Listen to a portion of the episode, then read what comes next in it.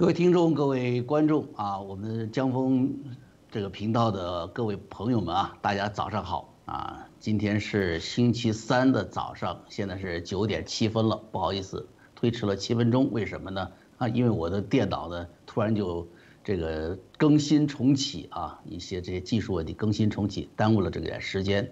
呃，幸运的是呢，我依然能回来跟大家见面啊。那个也不好意思，那边方伟先生的连线，方伟先生把方伟先生给吓一跳吧？啊，还好还好，啊还好还好，这 没把你吓出咳嗽声来啊。那个今天咱们还是按照惯例一样啊，分成两部分。今天的这个二零二零美国总统大选的这个点评呢节目，咱们分成两部分。第一部分呢，我们先简单说一下热点；第二部分呢，这主要由这个江这个由这个方伟先生呢。呃，这个评述一下美国大选的常识。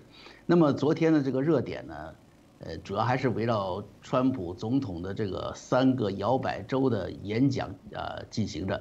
因为大家知道，星期一晚上开始啊，就是刚刚恢复身体健康的川普总统呢，是是带着这个病毒检测阴性的这个好消息，前往这个佛罗里达、宾夕法尼亚和艾奥瓦州呢举行这个呃群众竞选集会。那么昨天是在宾夕法尼亚州，我们知道星期一我看了一下他那个在佛州的演讲集会啊，呃，老先生啊，一口气七十四岁高龄了，一口气说了一个小时出头的这个演讲，啊，非常的令人这个振奋啊，这是川普总统这边带来的一些最新消息。那么昨天整体来说呢，比较大的消息，除了围绕着川普总统提名的最高法院呃大法官这个巴雷特在参议院继续。呃，受到这个来自民主党的这个阻击之外呢，呃，我们看到昨天比较大的一个新闻是，就是最高法院呢暂时允许川普政府，呃，川普政府呢提前结束了这个二零二零年的人口普查统计，呃，这个这个最高法院呢这个裁决呢是基于商务部呃提出来的这个申请，要求大法官们阻止下级法院的裁决，下级法院的裁决是禁止川普政府在十月五号之前呢停止人口统计。嗯，为什么要停止统计？川普政府是怎么个打算？其实很简单，就是人口普查的依据要为未来的国家政府的这个决策做出这个呃提供这个人口依据、人口这个判断的依据。如果你在大大选这个已经开始了，你还没拿出这个依据来，就会为未来的一个政治不稳定性啊，就带来可能。我们知道这个人口普查是是美国宪法规定的十年举行一次的全国性调查，第一次是在一七九零年。我们知道制宪会议就是制定美国宪法的费城会议才刚刚开了两年啊，然后就做了这件事情，说明人口普查是国家制定政策非常非常重要的依据吧。那么数到今年呢，啊十年一次，今年是二十四次了。它为什么重要？因为它关系到每一个在美国的居民的政治权利和经济利益。这个首先一点就是政治权利，美国众议院现在的四百三十五名众议员就是根据人口分这个人口分布来进行分配的，所以人口普查的结果直接就决定了每个州在美国国会众议院的席位数。人口普查还会决定每年联邦政府超过这个六千七百五十亿美元的分配，包括啊建设道路啊，然后公立学校啊，然后社区发展的这些各个公共资源的分配。这个也是参照人口普查的结果的，这有点像大锅饭。那你人口多嘛，你分的就多。那今年的人口普查为什么会引发很大的争议呢？其实主要是围绕这个政治权利和经济利益的划分啊。冲突的焦点就是非法移民或者叫做无证移民是否算作一份政治力量，能否参与联邦政府的资源分配？那川普总统他是七月底哈，七月二十几号，七月二十一号签署的叫做一个总统备忘录 （Memorandum）。禁止这个二零二零人口普查把无证移民的人口数据用于这个资源的分配，也禁止使用这个人口数据用于分配各州在国会的议席数量，啊，这样直接导致是民主党的非常的不高兴。为什么呢？我们知道，大家民主党这个主要的这个分布力量主要是在东西沿岸州，而纽约州和加州目前是非法移民卷入呃和移入的最。呃，最厉害的州，我一个朋友告诉我说，说圣地亚哥 （Arizona） 直接就开着大巴把非法移民直接送到旧金山啊，这个情况是很就是很很令人讶异的一种情况啊。那么川普总统呢就做了一个计划，就是把这个人口普查问卷中加入是否为公民这个问题，但是这个最高法院是阻拦了。那个川普其实想法是很简单，就是你非法移民没有资格，不符合早先要求的这个公民身份的问题呢，呃，就是你不符合公民身份的话呢，你就等于是什么？你就等于是白白的享受美国的资源。但是批评他的人是说，他想利用人口这个普查呀，呃，查明无无证移民的这个身份，然后呢，会影响他们的这个生存权利。那么在这种情况，其实就是我们想哈，有没有道理呢？就是咱们中国大陆的朋友啊，就比较清楚，对不对？在中国也有类似的吧？啊，不叫类似吧，也有个相应的一个两个机构，就两会嘛，一个是政协，一个是人大嘛。啊，他们是规定了，被规定的是可以代表人民的意愿的啊。但是你你查一下这些代表的国籍，你就你就傻了。中国大陆是他自己说的，中共二零一六年下发的加急密件透露说，全国人大代表中持有外国国籍或者是外国居留权的比例是多少？百分之十一，啊，十个人里面就明确有一个人是外国人。政协委员当中是近百分之五十是外国国籍，那么到了省一级的人大政协，外国人高达一万一千多人，也就是说。中国人目前是被这些外国人领导着，那你想你的政治权利如何实现嘛？所以我刚才说想简单一点，川普的努力啊，其实就是很简单，就是防止美国国会变成中共两会。啊，加州现在是很很烦这个川普的这个行政令的，因为他现在有两千两百多万非法移民，你要把这些人口都算进去这个席位的话呢，那众议院里面就可以多出来两到三个国会议员席位的。那你想它会带来什么呢？它会带来加州的政客们为了获得这批票源啊，不断的出台有利于非法移民的政策，去侵蚀美国公民和具有合法居留权的民众的几乎所有利益，啊，所以川普表示这是这是为了回击激进左派的，啊，过去说你可以自豪的宣称我是美国公民，但是现在极左呢正在消除这个概念，啊，所以这是今天美国面临的一个窘况啊。所以呢，我们就要好好想想了。在一七八七年美国制宪会议确立的国家体制是这样设计的吗？美国的建国先父们是怎样设计参众两院来平衡和更好的去体现并实现啊美国人民的利益呢？从今天的这个二零二零人口补选最高法院暂停这个计划这个热点话题延伸开去，我们想呢，我把这个。这个话语权，把这个麦克麦克风啊交还给方伟先生，美国问题专家，每天早上跟我们连线的方伟先生啊，呃，让他谈一谈最早的美国建国先父们是怎样设计参众两院平衡人民的利益的。方伟先生，嗯，好，江峰好啊，这个观众朋友好，那今天就是借江峰的一块宝地了，再往下讲这个下面一个这个想跟大家带来的话题哈。叫做美国第十七宪法修正案，我们讲了十四哈，讲了十六，讲了十七，这个次序确实有点倒过来哈，应该应该怎么讲？应该从起源开始，最后才讲到这三个，因为这三个修正案是问题，但是呢，我觉得从问题着手，回头去追本溯源吧，我觉得也不失为一种方法哈。好，那么现在呢，就是第十七宪法修正案，你去看它的条文的话呢，非常简单，叫做。这个参议院，美国参议院，联邦参议院的两个议员，对不对？我们都知道，每个参议院有两个参议员，哈，啊，在美国每个州，每个州有每个州对不起，说错了，每个对每个州有两个参议员，这两个参议员呢，由本州的老百姓普选选出来，就这么句话，没人有争议哈，这已经是大家已经非常非常习惯了，好像没人有争议，好像也没人有任何意见，从来就是这么做的。两个联邦参议员，你本周不选。还怎么选呢？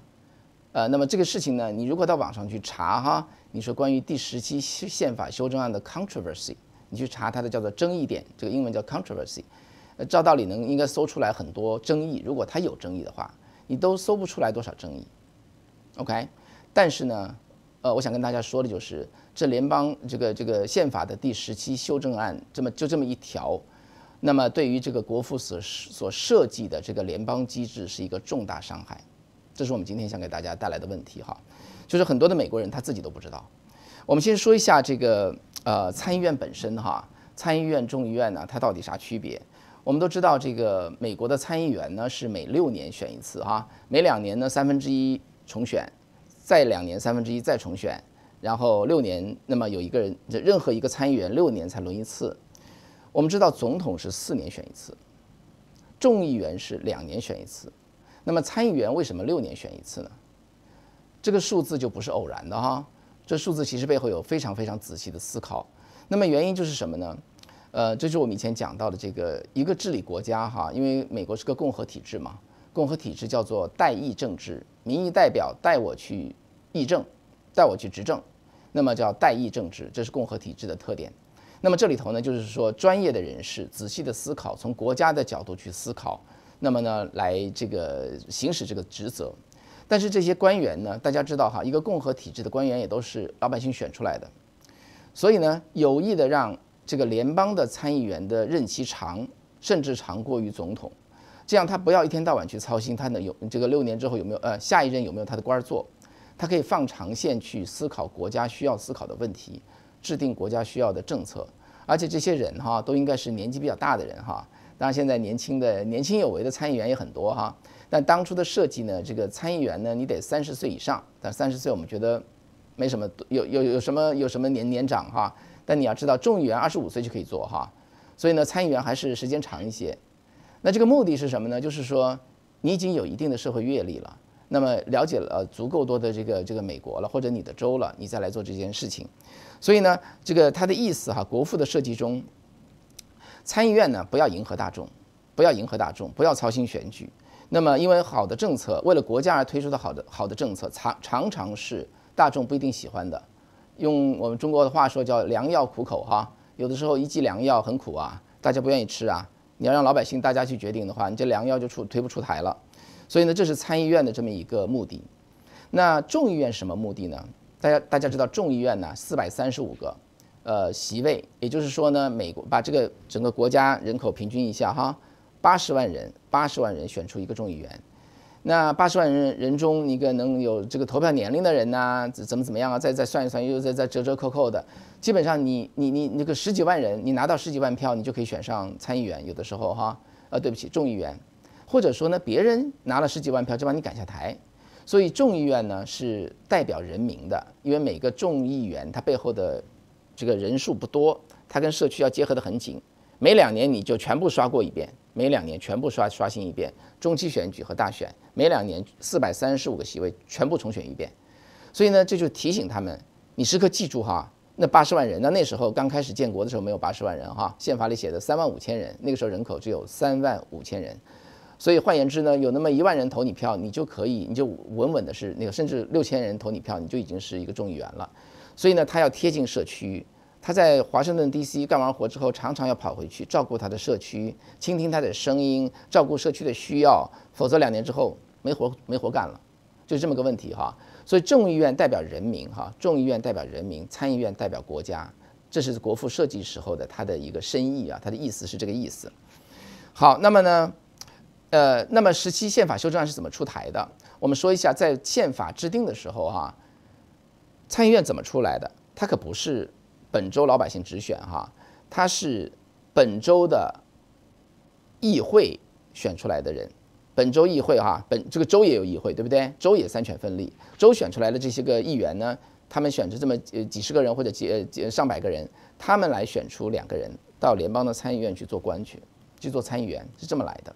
好，那么第十七宪法修正案是一九一三年，他通过的时候呢，他就是说呢，州议会你就甭选了哈，老百姓直选，就选两个人出来出来就好了。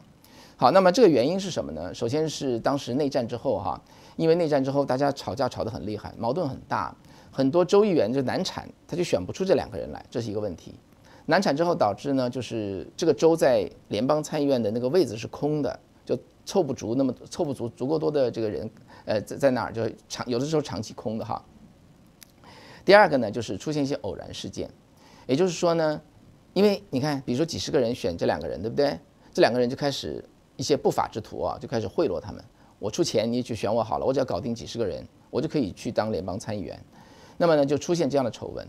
那么加州那个有这么当时有个媒体大佬哈，他的名字叫做赫斯哈。呃，那个我们知道在加州的中部啊，正好有个叫赫斯古堡哈。我们美国这个加州华人都知道，赫斯古堡就是指这个赫斯。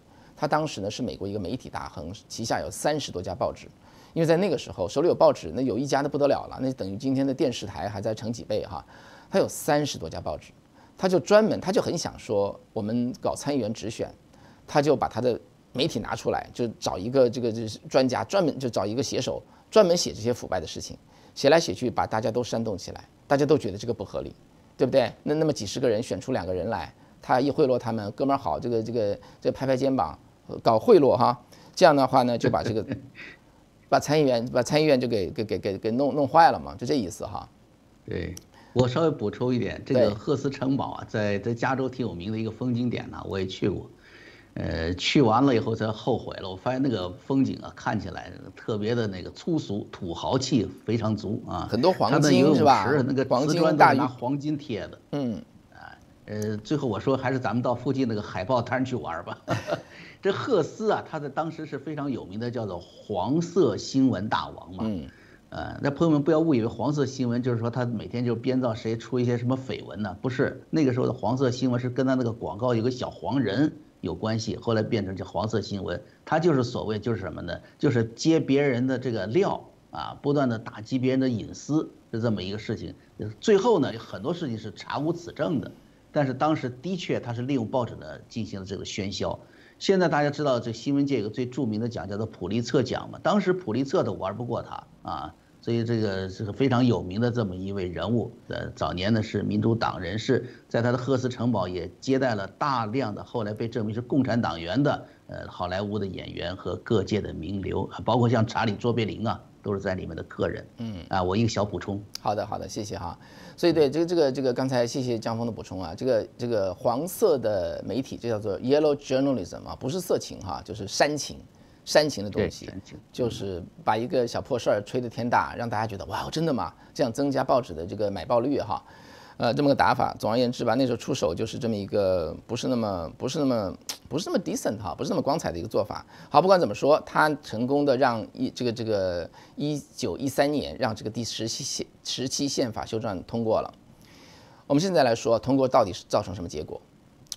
首先呢，他这里头很多人人都没有意识到，即使到今天，绝大多数甚至百分之九十五、九十八的美国人都没有意识到第十七宪法修正案对美国造成的伤害。因为这里头打破了州议会对联邦政府的制约机制，打破了州议会对联邦的制约，这是什么意思哈？那么美国的美国的政治体制我们都知道叫做三权分立哈，我们都知道了哈。三权分立里头有一个非常重要的成分叫做叫做互相的制衡。那么我我简单再稍微拉回了一点点历史哈，这个三权分立的起源呢，它确实有一个非常深远的历史哈。呃，最早呢是是从古希腊，从古希腊到罗马过来的，因为古希腊有很多城邦嘛。后来就有一个人呢，叫做叫做波利多奥斯啊。这波利多奥多多奥斯呢，他原来从古希腊，后来到罗马去的。他在古希腊的时候呢，就见识了很多城邦的管理，他就意识到，哎，这边可以，那边不行。然后到了罗马呢，大家知道罗马那时候是执政官是吧？两个执政官哈，就有点像美国总统这样的。他还有一个元老院。元老院呢，就有点像这个议会哈，或者叫上议院一样的。那么议会代表贵族的利益，呃，这个执政官代表政府的效率。那么他当时就觉得，哎，这也很有意思哈。那么他就把这个东西总结出来。那么这个这个时候是两权分立哈。啊，到了法国一八一这这个十九世纪的时候，法国有个思想家叫孟德斯鸠，他就仔细的思考了这个呃这个波利多维斯的这个理论哈。后来呢，他就增加了一个东，就叫做司法独立，就三权就出来了，三权分立哈，司法独立就拿出来了。但是这个孟德斯鸠在法国没法实验哈，没有谁给他一个一个国家做实验的哈。那最后呢，孟德斯鸠和这个波利多维这个这个多维斯的思思想，后来就由一个人叫约翰亚当斯，由他来继承过来。约翰亚当斯呢，对政治学是非常的沉迷哈，我这沉迷是个正面词汇啊，他就花了很多时间去研究，最后他觉得这个东西可以 work。好，但是呢，这个孟德斯鸠的三权分立并不是拿到美国就就拿过来就就照照搬过来就完了哈。那么美国的国父哈，包括这个约翰亚当斯对三权分立做了非常非常天才的发展。这个发展增加的是就是叫做什么呢？叫做三权合作和三权制制衡。所以我们简单叫做三权分立哈，其实它有三权合作、三权制衡。这里头呢，那美国国父当时要解决什么问题哈？解决四个问题。首先是为什么要做三权分立？因为因为因为这个，如果一个人做头的话，他容易形成独裁；如果是贵族来治理这个国家的话，容易形成寡头政治；如果完全民主的话呢，又会形成多数暴力。所以三个方法各有它有效的地方，因为一个人治理的话，他有时候效率很高哈。那么，那么就是各有各的效率，各有各的缺点。所以呢，因为这个问题呢，要找出一个方法来把这个就取优，这个叫做什么来着？扬长避短吧。那当时国父要解决四个问题，第一个问题说，我们不能一人集权哈，我们不能一人一人集权，所以呢，集中的权力要分散，这是第一件事儿。集中的权力要分散。第二，分散之后的权力呢，要配合着能够仍然能够完成一个国家的运作。第三呢，是分散之后的权力呢。它必须被其他的权利所制衡，它不能为所欲为。权力分给他了，他也不能为所欲为。第四呢，是被制衡的权利呢，又不能被制衡的太过分，他得有足够多的自主性来完成他给分分配给他的任务。这四个方面啊，大家听一听，很复杂哎。那么，那么整个的这个宪法里头的制衡关系前后将近有二十项。这个制衡那个，那个制衡这个，这个这个这个，我们待会儿讲哈。那我我简单的说，我我给大家说一个概念，你想想看哈，一群人找个屋子，把门窗都关起来，我说的就是宪法这个这个费城的制宪会议哈，他们五十五个人在那讨论，我们怎么造出一个机器，一个如此复杂的机器，最后让一个国家可以运作。大家想想那个我们现在当代的天才就是特斯拉是吧？特斯拉的总裁叫伊兰马斯克。伊隆马斯克已经是天纵英才了，真的很聪明哎。他要设计一个特斯拉，他还得在工厂睡在地上，有问题来解决，看反馈，这个那个这个那个的哈，才能把一个东西，这个一个特斯拉，那么经过几年把它做起来。你说设计一个国家从来没有设计过的，从来没有经历过的这个东西，你设计了四个月之后，你出来肯定按常理啊，就应该是磕磕碰碰的，对不对？这边卡住了再调整调整，那边卡住了再调整调整，呃，急急忙忙的修它几年线，最后也许啊堪堪可以用。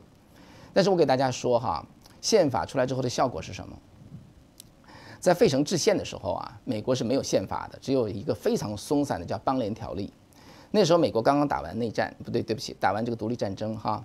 第一呢，独立战争打仗的大陆军很多的老兵遣散回家了，他们当初承诺给他们军给他们这个这个军饷，所以国家没有钱。国家没有钱，这个很感人的一个故事吧？华盛顿把他的军队遣散的时候说：“对不起，国家没有钱，只好请你们回家去种田去哈，呃，你们自己谋生。国家没有钱，但是国家欠了老兵很多军饷。第二呢，法国派军队来帮帮美国人独立，欠了法国好多军费。那么呢，那时候奠定的美元呢，谁谁说美元是什么呀？我们只认金币呀，你这张纸有用吗？值钱吗？我敢收收集美元吗？美元没有信用。”那第四呢？政府要收税是吧？要收税，各地也不认这个收税官，各地很多暴暴暴动，所以呢，叫做国家可以说是战争结束一片苍夷啊，满目苍夷，是这么一个状态哈。那么在宪法通过之后两年之后啊，两年之后，美国一片繁荣。那时候华盛顿都说，就是说政府所享有的信用在两年前是不可想象的。就是各方面就是兴旺，就是非常非常兴旺，这是两年之后就发生的事情哈。整个的机器啊，整个的政府机器运转非常有序。然后到了到宪法这个通过的一百年之后，美国是百分之五的人口哈，百分之五的人口制造了世界上百分之呃百分之五的人口百分之六的土地，制造了世界上一半的一半的这个生活用品。那美国一百年之后的美国已经是是非常非常的繁荣，它的产量是超过世界上任何一个国家。那么这就是美国宪法给美国带来的奇迹哈，所以有的人说美国人只是走运嘛，对不对？找到一片新大陆，对不对？到处是土地，到处是矿场、矿产，呃，土地很肥肥沃，美国就发起来了。那么碰巧成为世界的呃世界的怎么样强权哈？世界的第一。但是真正不是这样的，美国的神奇在于它的制度，它的制度在于它的宪法。但那那下面我要说了，它的宪法哪里来的哈？如此复杂的一台机器。在关起门来设计了四个月出来就能行，那么在有信仰的人看来哈，或者信神的看来，那他们的认知就是包括国父自己的认知哈，国父自己的认知，这是神设计的，所以人设计的就像伊兰马斯克哈，那肯定有反馈有卡壳有问题，神设计的上来就上来就 work 啊就工作，所以呢这里头也是对神的一个认识哈。其实华盛顿哈，乔治华盛顿这个人呢，他带领这个大陆军吧，其实一帮民兵啦，最后打了这个。几年七年打下来，打赢了世界上第一强权，对不对？就是就是英一大英帝国嘛。那时候大英帝国是日不落呀，谁能跟大英帝国较劲？除了法国，没有人敢跟他打仗的。那美国一帮民兵打赢了他。那么华盛顿说哈，他说他在他他遇到多少过也过不去的灾难，多这样的困难。华盛顿他说他祈祷，他有六十七次出现奇迹啊，有六十七次出现奇迹，上帝伸手，上帝伸手助他这个度过度过危难。所以就像昨天所说的哈，在费城制宪会议的时候呢，这些国父们他们其实是经经常的祈祷。呃，整个费呃费城制宪会议的结果，并不是大家吵来吵去的，像今天在国会里那样，互相最后达成一个平衡，那么讨价还价，不是的，是这这些人国父啊，他们在共同探讨这个国家应该怎么样。到了那个时候，灵光乍现哈，灵光乍现就应该这样，他很多决决策是这么提得出来的，嗯，所以是这样一个过程哈。所以其其实现在回头看呢，宪法是在神的指引下所所界定的哈，呃。这里我插一句啊，这个很多很多观众朋友在这个留言中问说，这个方伟是不是基督徒啊？好像是新教，是不是信新教哈？其实说一下哈，我我倒不是哈，我不是我我并不是基督徒，但是我相信神的存在，对我也我也相信，我也知道这个基督教是个个伟大的宗教，耶稣也是伟大的神。这关于完全是基督徒的美国国父啊，美国国父全都是基督徒哈。完全是基督徒的美国国父如何看待宗教呢？是一个很有意思的话题。这以后希望有时间可以谈到哈。好，所以我们再回到这个费城会议哈，就是说，因为在神的指引下，五十五个人关起门来设计出一个一一部宪法，然后可以这个两年之后立刻生效，一百年之后让美国成为世界生产力最强的国家，两百四十年到今天，基本上大部分仍然是不坏的。那么这个原因呢，它背后其实就是有神的这么一个。呃，是神的指导下才设计的出来哈。那我们下面说一下，就具体说一下这个制衡机机制有哪些。比如说，国会我们都知道哈，国会是负责是立法，那么总统呢负责行政，负责做事儿。呃，高院呢，高院负责释法，解释法律。那么呢，注意了哈，高院是解释法律，高院不是制定法律。今天的高院通过一个一个的案例法，形成间接成了立法机构，他说什么就是什么。所以这是这也是高院的问题啊，这以前我们讲过了。好，我们来解释一下有哪些制衡机制啊。首先说一下国会如何制衡总统，那很简单啦，对不对？这个我定规矩，你办事儿是吧？然后钱袋子，钱袋子在国会手里。OK，我出钱你办事儿，我如果不出钱，你就修不了那个墙是吧？这就是吵来吵去就跟这个有关系哈。那总统怎么制约国会呢？你通过的案子我可以否决，当然了，你如果说这个你三分之二的话，我又被你否决，这又是一层制衡关系。还有就是，还有就是，联邦政府不在哪个选区花钱，那个选区的议员就有可能难以连任。所以这也是川普经常说，我不在你那花钱了，你再那样的话，哪个地方我就不给你联邦的钱了，这是这个关系哈。那总统怎么制制约法院呢？最高这个最最高法院呢？最高法院的大法官是我任命的，我制约你哈。那国会怎么制约这个？呃，法院怎么制约总统呢？对不对？总统出个行政令，大家告到法院去，法院一挡就挡住了。那么。国会怎么制约法院呢？总统任命的，我参院要同意才能上上位，对吧？那法院怎么制约国会呢？你国会通过一个法律啊，你觉得很牛，你很牛啊，人家告到最高法院去，最高法院可以说你违宪，把你这个立法给挡住。那么另外当当然了，两院之间又有制衡，对吧？参院的任何东西，众院得点头；众院的任何东西，参院得点头，不然的话也过不去。那这里头我就不多说了，说起来很长啊，弹劾案呐，包括之类的哈，呃等等，这里头都体现出方方面面的制衡。好，那这里头呢还有一个呢，就是国国会可以制约各州，联邦的国会所订立的法律比各州要大，OK，所以呢就是这是国会对各州的制衡，各州对国会也有制衡，各州的国会也有制衡是什么呢？联邦参议院这么大的一个参议院的法官是我由各州的议会任命的，这这到这儿了，到这儿就完了哈。各州制约国会的这一步，现在被十七宪法修正案拆掉了。本来它是精心设计在那儿的，各州联邦的参议院哈，你的这个议员是我各州议会派过去的，所以呢，当当这个第十七宪法修正案以张三李四什么什么贪污啊，什么贿选呐，然后把它第十七宪法修正案通过这个赫斯对老百姓的煽情啊，最后把它通过了一个宪法修正案，把它这个推出来之后呢，就把各州制约国会的这条线给斩断了。OK，好，那么斩断了之后有什么结果哈？这里头，这是我今天今天想讲的下一个重要的一个题目哈。那么大家都知道哈，这个为什么各州的老百姓直接选两个参议员，跟这个州议会选两个参议员有有什么区别呢？就说，因为因为我们都知道，这个各州也是共和体制哈，就是说各州的议会所代表出来的人，他也是专业的、全职的治理这个州的。他们代表着这些这些怎么说呢？叫做专业人士对这个州的思考和他们的智慧。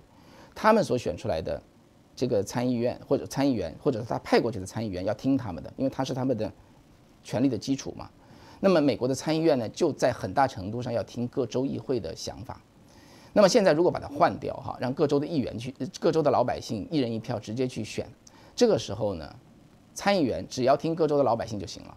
怎么叫听各州的老百姓呢？就是每六年，他如果能够选举策略很到位，有足够多的大佬支持他，有足够多的特殊这个利益集团给他钱，他就可以选赢，他就可以去到继续去到这个参议院做他下面六年的任期。他不，他完全可以不理。各州的州议会，他们对本州的思考、总结、智慧和这个方案，这就是它造成的一个结果哈。那么我们都知道哈，这里头就涉及一个民主跟共和的关系了。说白了，这个参议院参议员的选举从共和体制转成了民主体制，成了一个普选。我们都知道，现在很多国家搞公决哈，全民公决。呃，这个观众在这个留言中也也讲到了，说应该多搞公决，老老百姓的人民的意志决定这个政府的这个走向哈。呃，这件事情呢是也不是，就全民的意志啊，这件事情其实这就是民主了啊。美国的国父啊，我这说出来可能大家有些人不喜欢听啊，但是是事实，我就得说，就是美国的国父对民主是相当警惕的，他认为民主你搞不好很容易形成这个多数暴力，所以呢，老百姓每天忙忙碌碌自己的生活，他没有足够多的时间去思考这个州这个国家该怎么治理。你有事儿让他来公决一把，有事儿让他公决一把，有赫斯这样的人。经常跑出来写他几十篇文章，通过他的媒体撒下去，他就赢了。所以大家知道那个委内瑞拉哈，委内瑞拉一九五八年走向民主，到一九九九年已经是四十一年的民主了哈，四十一年的民主。那查韦斯就是当初选上去的那那那个小子哈，就通过几次公决就把委内瑞拉夺过来了。那么到了今天，委内瑞拉人人都知道跟以前差，简直是差的简直是一塌糊涂，翻不回去。这就是公决造成的。那么。煽动老百姓去做公决，用公决决定一切，这件事情国父是非常非常警惕的哈。呃，所以呢，就是共和是考虑的多方面的因素，是一个相当精细的设计，不是简单的民主可以做到的。当然了，今天民主成了一个正面的词汇哈，民主之前就等于就是共和了，对吧？美国的呃美国的共和体制现在在这个大众的名词上就叫做美国民主哈，这点是另外一回事儿了。咱们也我也不想纠正这些词啊，我只是给大家说清楚这些词背后的这么一个意思。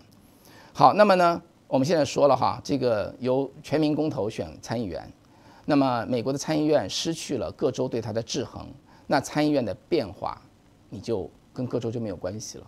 这里头特别包括哈，它要变坏的话，各州是没法说的，说不了话，对不对？你够不着它呀。我们我们昨天说了哈，在美国国父的设计中，美国的州就是不同的实验室，今天的五十个州就是五十个州的实验室。今天川普选举啊，十一月三号还有希望。就是因为我说白了哈，就是因为美国的山地州和平原州的制约，山地州叫做 Mountain State 啊，平原州叫做 Great Plain，就是在密西西比河在这边，然后落基山脉在这边，这叫做大平原，在美国叫大平原哈。这个那么这些大平原上的州，他们都是支持川普的。如果没有山地州和平原州的这个作用的话，川普二零一六年都选不上。我们都知道，二零一六年川普输掉希拉里三百万票，对吧？但是川普赢了三十个州。他用三十，他赢了三十个州，希拉里才二十个州。虽然他输了三百万票，他赢了三十个州。所以美国总统呢，其实是州选出来的，是这么个关系哈。所以呢，在这个意义上呢，就是各州的票在选总统。美国不是一人一票选总统，这已经是也已经是一一种精心设计的共和体制，它所体现出来的效果。这也是为什么十一月三号川普可能会赢，这也是来自于美国的共和体制哈。所以呢，这个共和体制，大家再仔细思考一下，如果联邦要变坏的话。如果州能够制约它的话，联邦要变坏，要各州全部变坏，它才能变坏，整个系统都得坏掉，这个国家才能真正坏掉。否则参议院会挡住这些变坏的趋势。如果没有第十七宪法修正案的话，所以呢，这就是为什么哈第十七宪法修正案所废掉的这样一个制衡是相当关键的，他就把美国的一个重要的一个共和机制拆掉，代之以民主，代之以普选。呃，这就是它的一个重大的一个问题哈。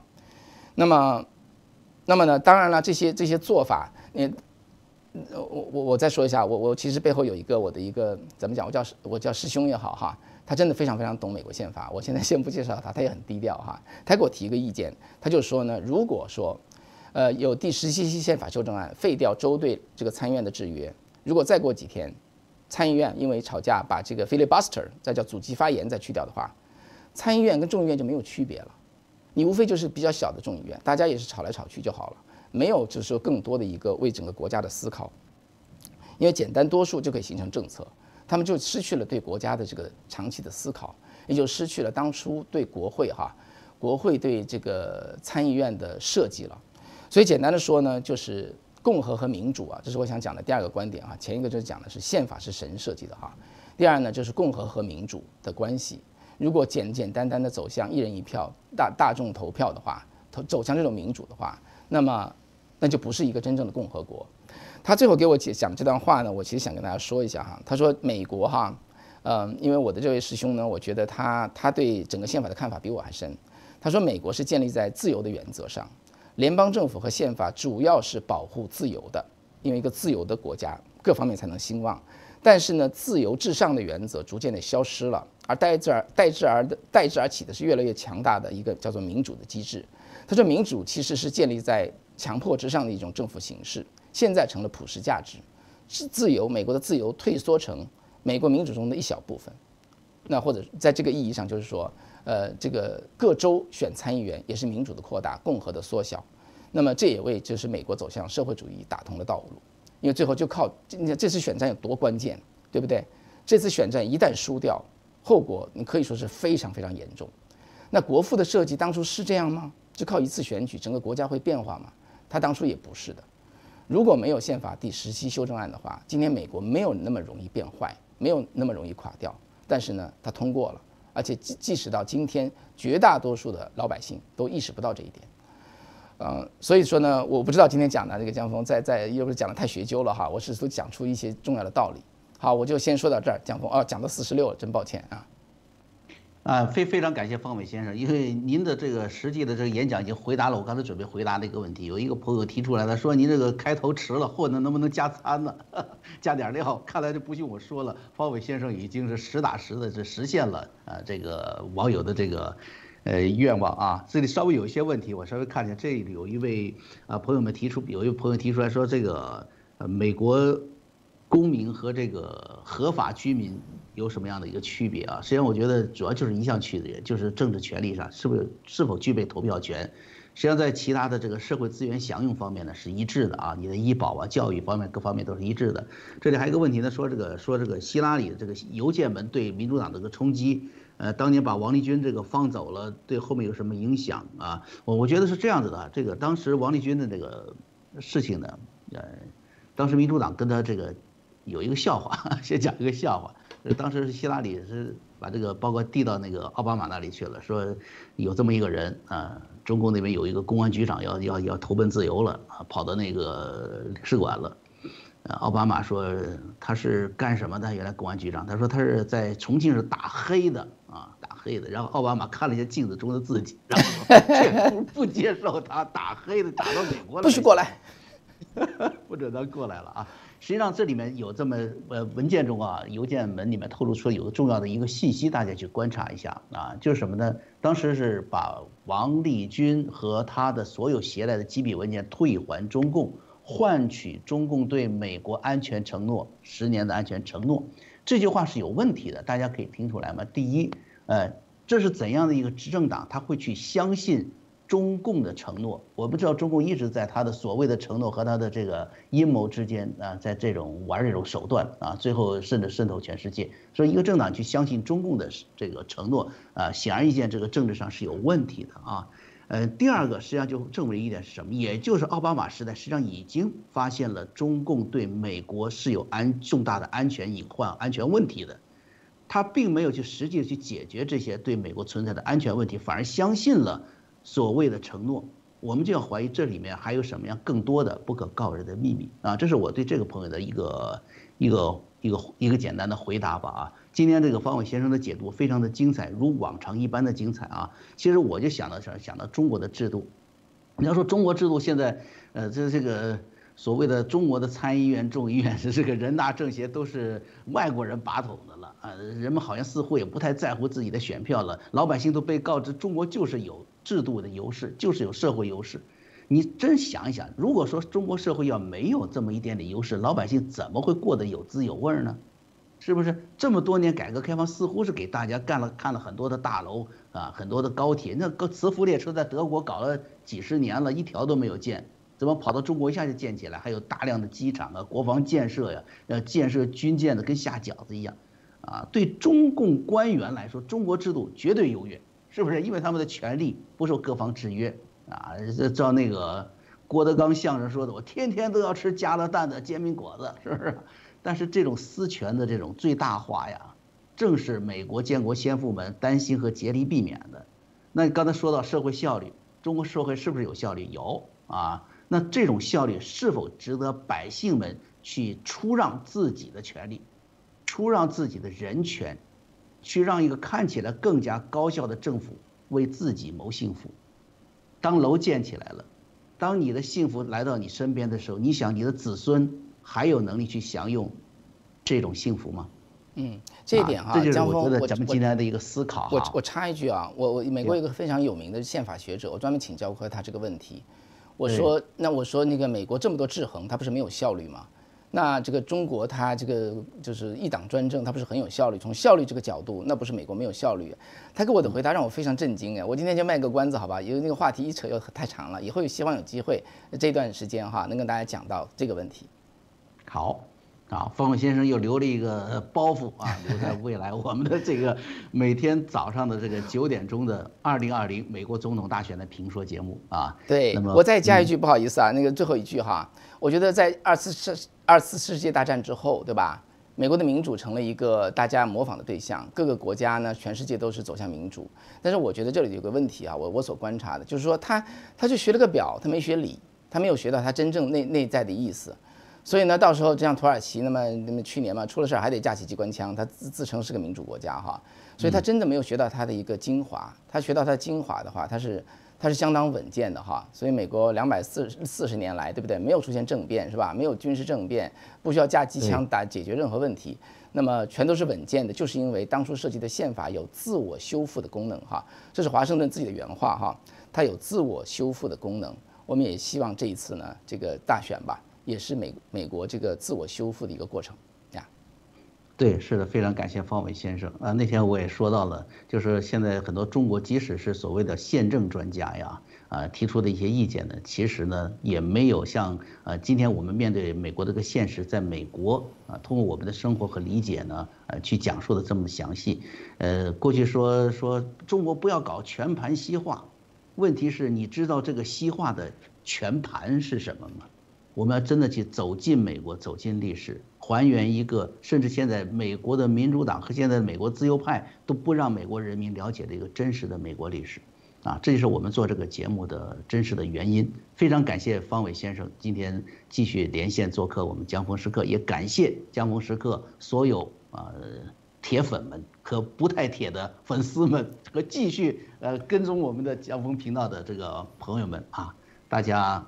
再见，好，明天再明天再见啊，明天再谈。